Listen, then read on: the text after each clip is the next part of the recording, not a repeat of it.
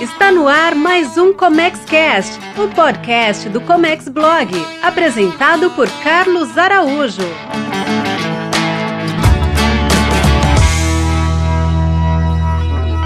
Opa, aqui é o Carlos e o podcast de hoje é para falar de um assunto muito procurado aqui nos nossos canais: a importação por conta e ordem de terceiro.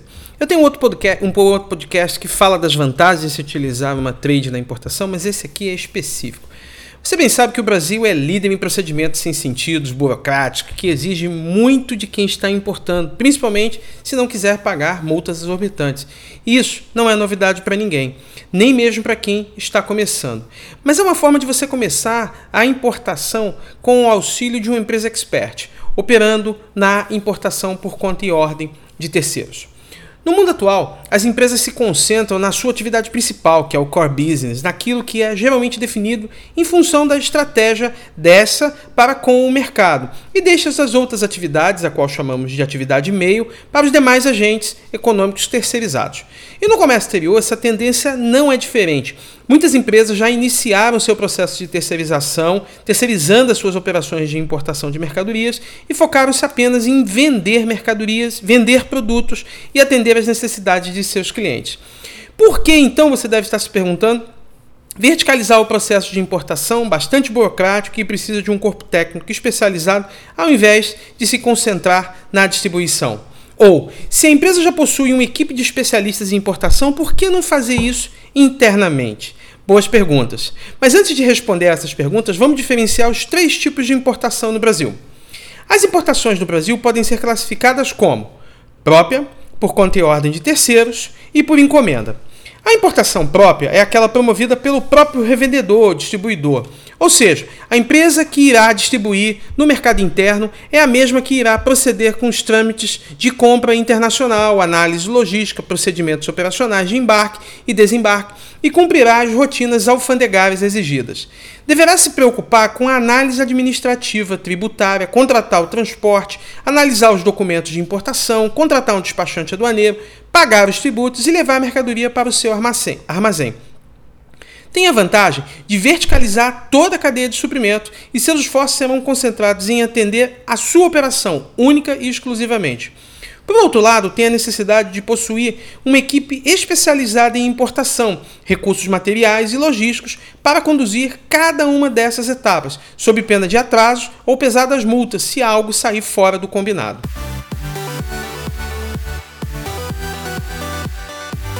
A importação por conta e ordem de terceiros, outra, outra, outra modalidade, é o serviço prestado por uma empresa, a qual chamamos de importadora, que promove em seu nome a liberação aduaneira na importação de mercadorias eh, adquiridas por outra empresa, que chamamos de adquirente. Nessa situação, o adquirente possui o fornecedor e já selecionou a mercadoria a ser importada, e a importadora, comumente chamado de trading pelo mercado, irá proceder o conjunto de etapas necessárias para que essa importação aconteça no menor tempo possível e dentro do custo, do custo previsto. A trade na importação irá se preocupar com a análise administrativa, tributária, contratar a logística, cuidar dos documentos necessários e proceder com a liberação alfandegária com o seu despachante aduaneiro de costume e entregar a mercadoria no local indicado pelo adquirente. Isso tudo de acordo com um contrato previamente assinado e vinculado junto à Receita Federal. Nessa situação, o adquirente, aquele contratante do serviço, se preocupa com o desenvolvimento do fornecedor do exterior e das mercadorias, e a trade na importação fica com a responsabilidade de trazer lá de fora, de cuidar dos trâmites burocráticos que, tu, que, a, que uma importação exige. Não preciso dizer que a especialização é a palavra-chave nessa situação. O adquirente não precisa verticalizar o processo e se preocupa com o mercado e com a distribuição. A trade não precisa desenvolver o mercado para vender os produtos que importara e se concentra naquilo que tem maior expertise, que é cuidar da importação. Um ponto relevante que não dissemos até aqui e que vai fazer a diferença no próximo tipo é o recurso financeiro para importação. Na importação por conta e ordem de terceiros, valores a serem pagos, como câmbio, tributo, despesas, tudo mais, será adiantado pelo adquirente. A trade vai fazer os pagamentos com os numerários enviados previamente pelo adquirente e depois prestar conta. Mas também temos a terceira e última modalidade de importação, a por encomenda.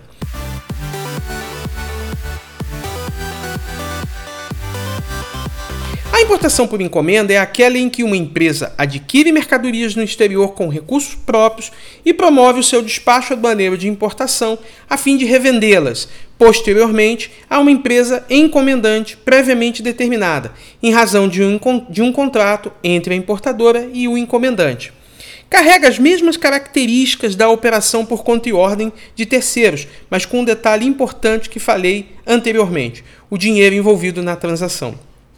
Nesse tipo de importação, os recursos financeiros da operação serão cobertos pela trade.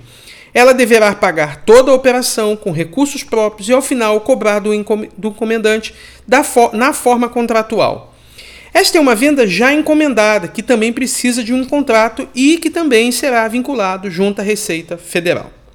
Muito bem, explicados os três tipos de importação, fica a pergunta: qual é a motivação para a importação por conta e ordem de terceiros? E a resposta é foco. Você que distribui mercadorias importadas no Brasil sabe que a importação é uma ciência e para que nada dê errado é preciso ter alguém em tempo integral cuidando dos procedimentos operacionais da importação. Essa pessoa precisa vasculhar a importação, precisa saber dos procedimentos, que tenha ótimos fornecedores, ou então ficará com a sua carga agarrada no porto. Você quer isso? Muitas empresas não querem e por isso decidem terceirizar suas importações, entregar para quem sabe fazer e já conhece todos os procedimentos necessários. Até aqueles casos em que a empresa tem experiência em cuidar da burocracia, burocracia envolvida na importação, mas que vai optar por aquilo que lhe é mais rentável, que é cuidar da sua distribuição e do atendimento aos clientes. É natural que os adquirentes decidam não querer gastar o seu tempo cuidando dos trâmites operacionais, burocráticos e que custam muito tempo, se poderiam estar montando estratégias de distribuição, pensando em novo mix de mercado ou praticando o pós-venda com seus clientes. Mas uma pergunta comum, então, até a partir de agora: qual é a norma que fundamenta a importação por conta e ordem? A grande preocupação das empresas que estão avaliando importar por conta e ordem de terceiro é saber se há embasamento legal. Transferir as suas operações sem a certeza jurídico é algo que, jurídica é algo que preocupa qualquer empresário. Mas desde 2002 existe um conjunto de normas que fundamenta a importação por conta e ordem de terceiro. E durante esse período muita coisa foi ajustada, de forma que na atualidade é possível afirmar que não há dúvidas sobre a operação, desde um conjunto de passos, desde que, desde que um conjunto de passos seja seguido. A principal norma que estabelece requisitos e condições para atuação como pessoa jurídica importadora em operações procedidas por conta e ordem de terceiro é a Instrução Normativa da Receita Federal 1861 de 2018. Essa instrução é, normativa estabelece o controle aduaneiro relativo à operação sem deixar margem de dúvidas para qualquer uma das partes. Bem, então, se eu tenho uma norma bem definida e já sei qual é o papel de cada uma, qual é a razão de se utilizar uma trade para operação por conta e ordem de terceiros?